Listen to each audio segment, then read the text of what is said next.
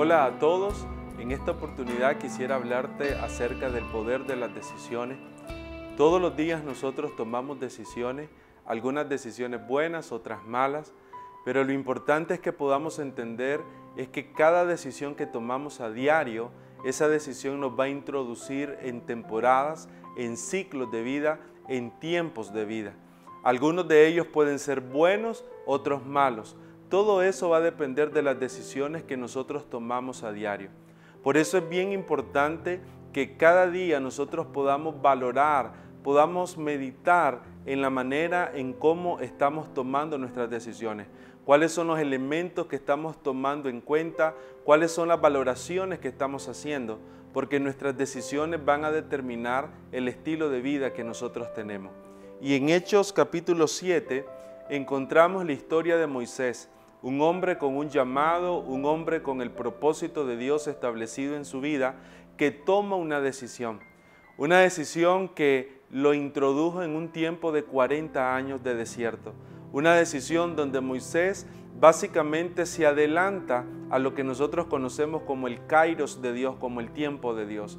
Y quiero que leamos Hechos capítulo 7, versículo 23, y dice así, cuando hubo cumplido la edad de 40 años, le vino al corazón el visitar a sus hermanos, los hijos de Israel, y al ver a uno que era maltratado, lo defendió e hiriendo al egipcio, vengó al oprimido.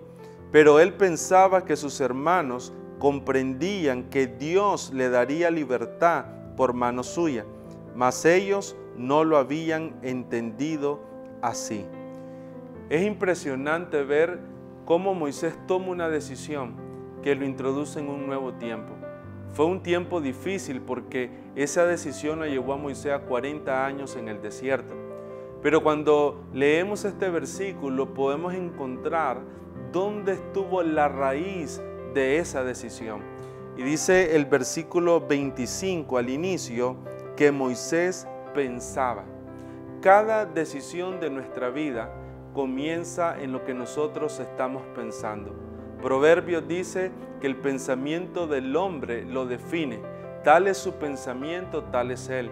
Si nosotros queremos afectar nuestras decisiones de manera correcta, necesitamos afectar lo que estamos pensando.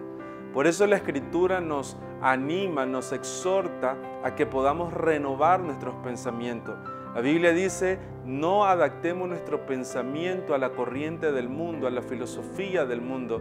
Adaptemos, renovemos nuestro pensamiento a los pensamientos de Dios, a la voluntad de Dios. Cuando nosotros hacemos eso en nuestra vida, eso nos dará un estado de libertad, nos dará un estado de propósito y nos llevará a tomar las decisiones correctas.